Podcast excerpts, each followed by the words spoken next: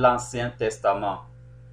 Cet enseignement portera sur l'identification des lieux sacrés dans l'Ancien Testament.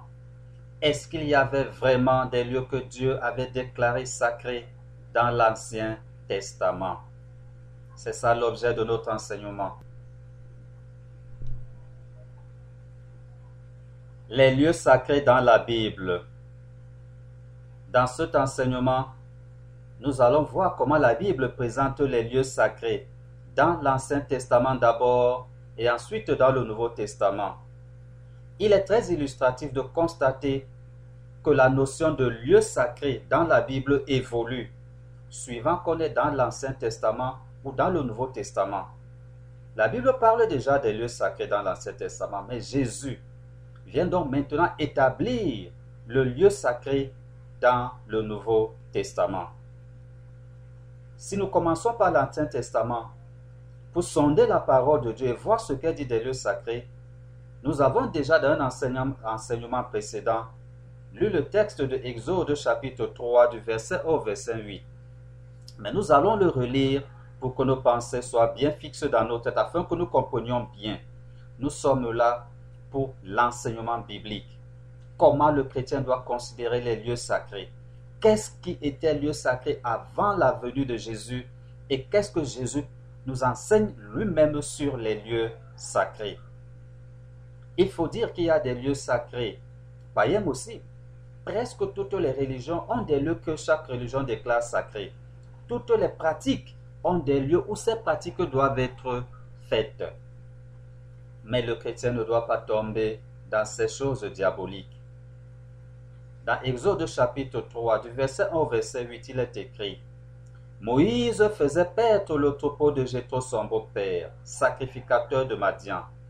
Et il mena le troupeau derrière le désert, et vint à la montagne de Dieu à Horeb. L'ange de l'Éternel lui apparut dans une flamme de feu, au milieu d'un buisson. Moïse regarda, et voici, le buisson était tout en feu, et le buisson ne se consumait point. Moïse dit, Je veux me détourner pour voir quelle est cette grande vision, et pourquoi le buisson ne se consume point.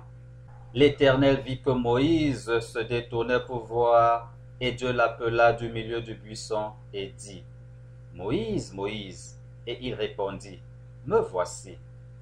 Dieu dit, N'approche pas d'ici, ôte tes souliers de tes pieds, car le lieu sur lequel tu te tiens est une terre sainte. Et il ajouta, Je suis le Dieu de ton père, le Dieu d'Abraham, le Dieu d'Isaac et le Dieu de Jacob. Moïse se cacha le visage car il craignait de regarder Dieu.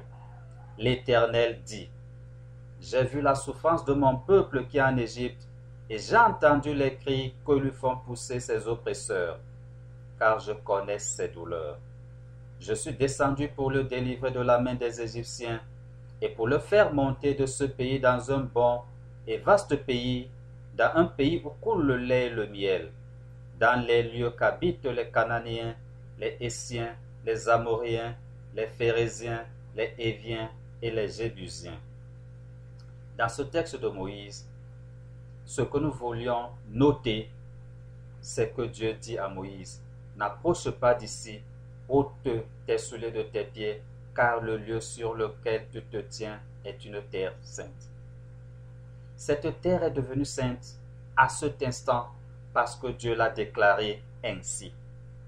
Mais avant et après cet instant de la manifestation de la gloire de Dieu, c'est une terre ordinaire.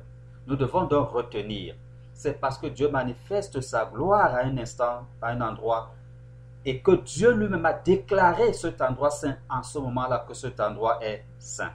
Mais avant ce, moment de gloire et après ce moment de la manifestation de la miséricorde de Dieu, cet endroit est mis par Dieu à notre disposition pour que nous en fassions l'usage qui convient. Lisons maintenant ce qui est écrit dans Josué au chapitre 5, du verset 13 au verset 15.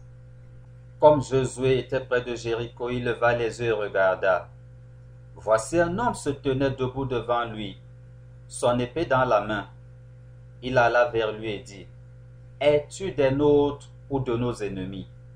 Il répondit, Non, mais je suis le chef de l'armée de l'Éternel. J'arrive maintenant. Josué tomba, le visage contre terre, se prosterna et lui dit, Qu'est-ce que mon Seigneur dit à son Seigneur?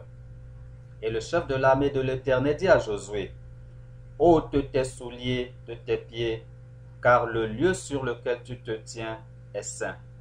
Et Josué fit ainsi. Nous constatons une fois de plus que comme pour Moïse, le fait que l'ange de Dieu, la manifestation de la gloire de Dieu soit à cet endroit-là, en ce moment, cet endroit devient saint. Et tout un rituel est donc maintenant mis en place pour l'homme, pour manifester de manière extérieure le fait que cet endroit, à cet instant-là, soit saint. Il faut savoir que Josué était debout à cet endroit-là, avant que l'ange ne vienne vers lui. Josué était déjà à cet endroit, et cet endroit était utilisé dans l'usage normal de tout endroit. On y marche, on y fait des chants, les hommes font leurs activités à cet endroit. Parce qu'il est écrit, comme Josué était près de Jéricho, il leva les yeux et regarda. Josué est déjà debout à cet endroit. Il a ses souliers aux pieds. Voici un homme se tenait debout devant lui.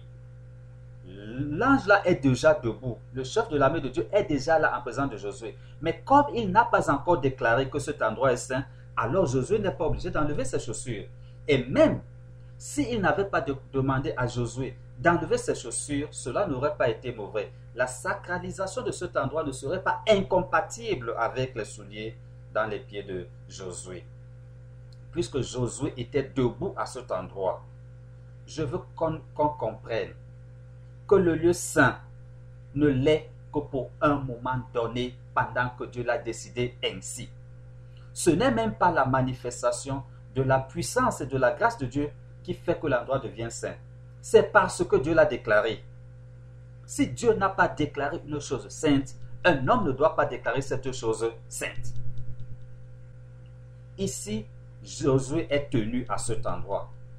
Cet endroit n'est pas impur à cet instant-là parce que Josué a ses chaussures aux pieds.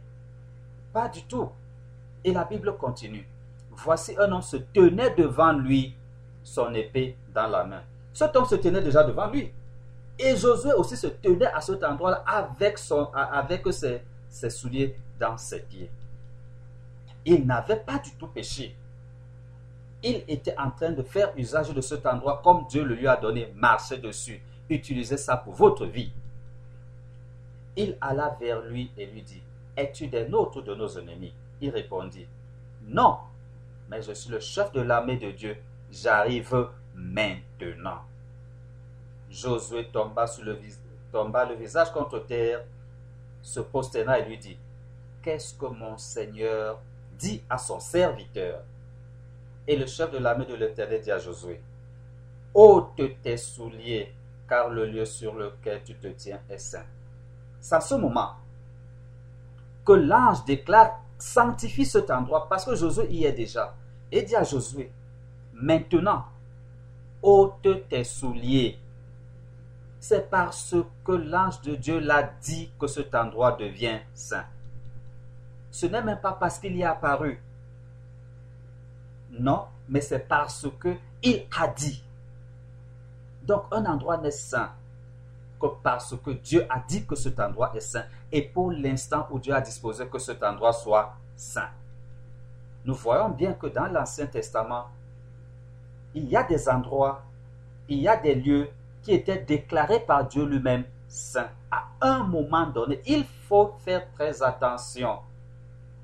Parce que quand Dieu dit cet endroit est saint, c'est parce qu'en ce moment-là, il y est en train de faire une action et que lui, il a décidé que cet endroit est saint. Ce n'est pas chaque fois que Dieu manifeste sa gloire à un endroit qui déclare cet endroit saint ou qu'il impose le rituel d'enlever les chaussures.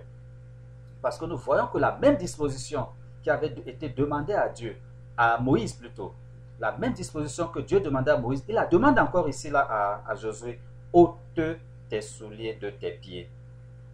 ôte tes souliers de tes pieds, car le lieu sur lequel tu te tiens est saint. Dans la Bible, il y avait des lieux sacrés qui étaient des endroits comme le montre la parole de Dieu. Tout à l'heure dans Exode, maintenant avec Josué. Donc, les lieux sacrés existent bel et bien dans la parole de Dieu. Mais ce n'est pas les hommes qui déclarent un lieu sacré parce qu'il y a eu une manifestation de la gloire de Dieu à cet instant-là. C'est Dieu qui, à Dieu seul que revient de déclarer un endroit saint. Et cet endroit n'est saint que pour le moment où Dieu y faisait une manifestation. Pas parce que Dieu est attaché à cet endroit, parce que Dieu est attaché à toute la création, c'est lui qui a tout créé, il est partout à la fois. Mais parce que Dieu a déclaré que pendant ce temps-ci, haute sur cet endroit est saint. Et dans Exode chapitre 26, verset 33, il est écrit, Le voile vous servira de séparation entre le lieu saint et le lieu très saint. Exode chapitre 26, verset 33. Le voile vous servira de séparation entre le lieu saint et le lieu très saint.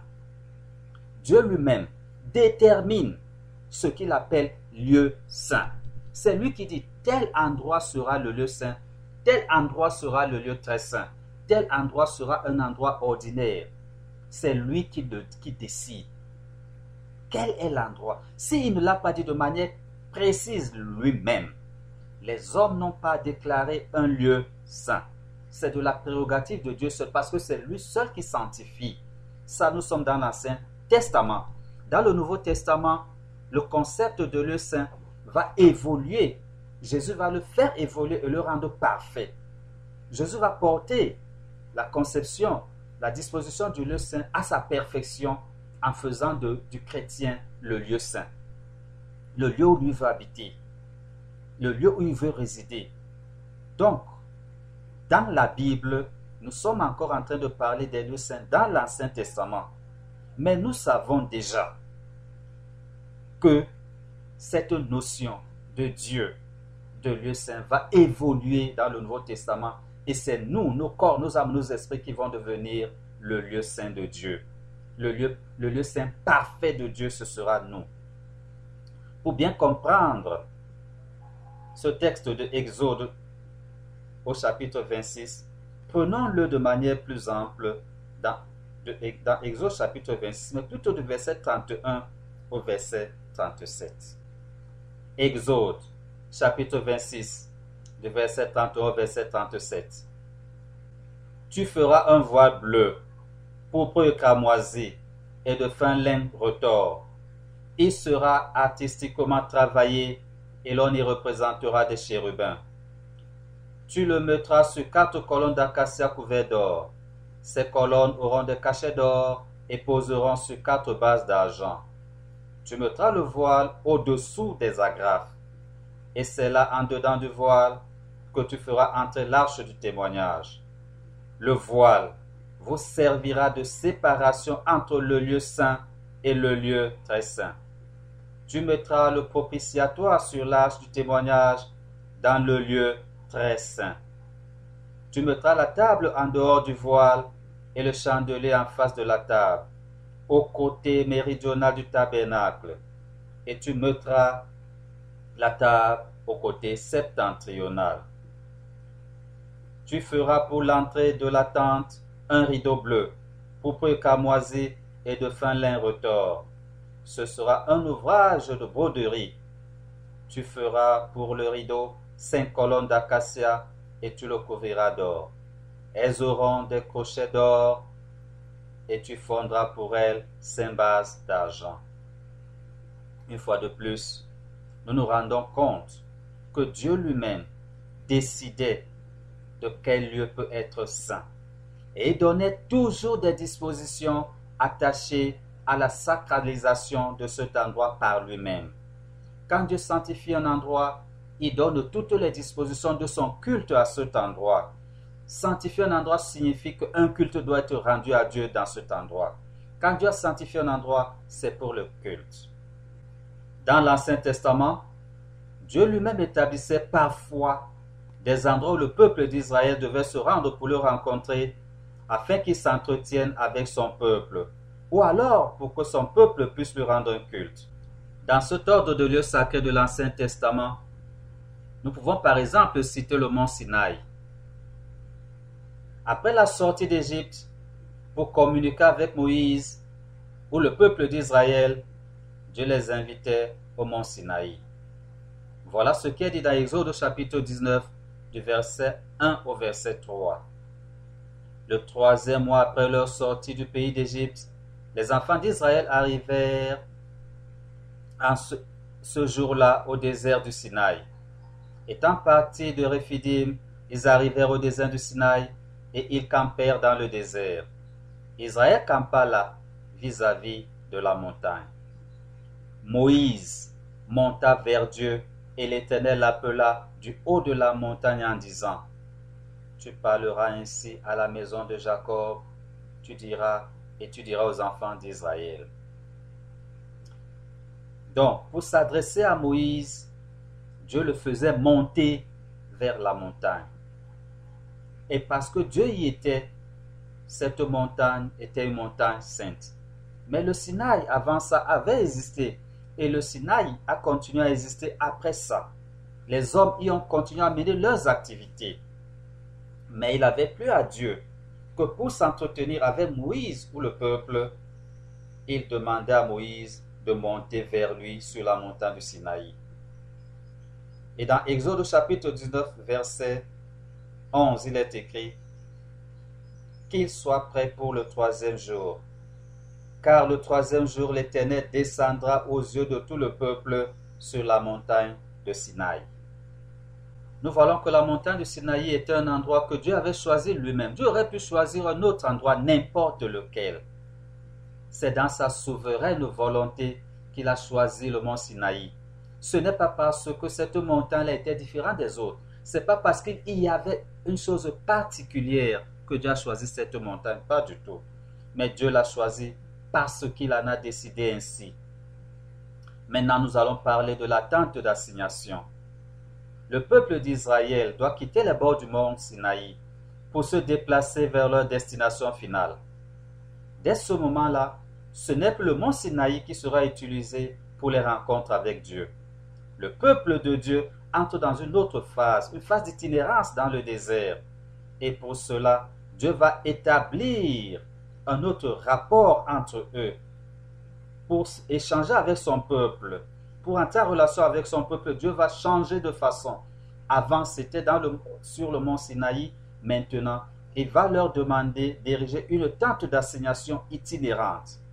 Après la phase où Dieu avait établi que le peuple d'Israël et lui se rencontreraient au mont Sinaï, Dieu a demandé maintenant à Moïse de faire construire une arche pour conserver les tables de la loi et mettre cette arche dans une tente qui sera la tente d'assignation.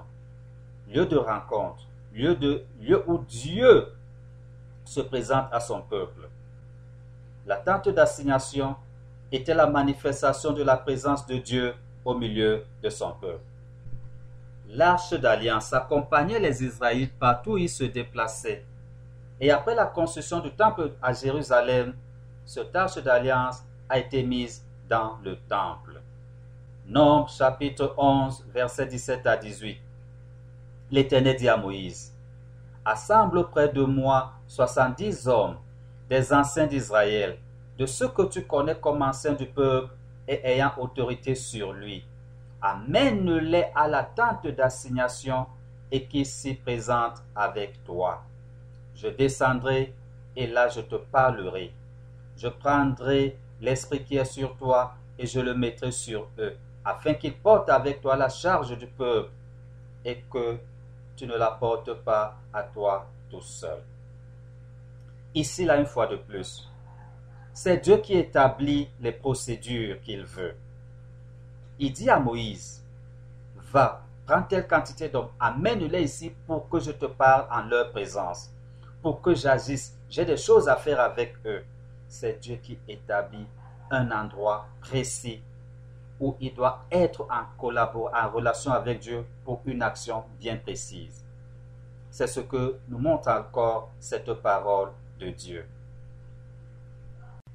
Cet enseignement biblique a été dispensé par Lolo Jacques. Retrouve nos publications et leur version texte sur notre site internet www.foievérité.org. Abonne-toi pour recevoir nos publications dès leur sortie.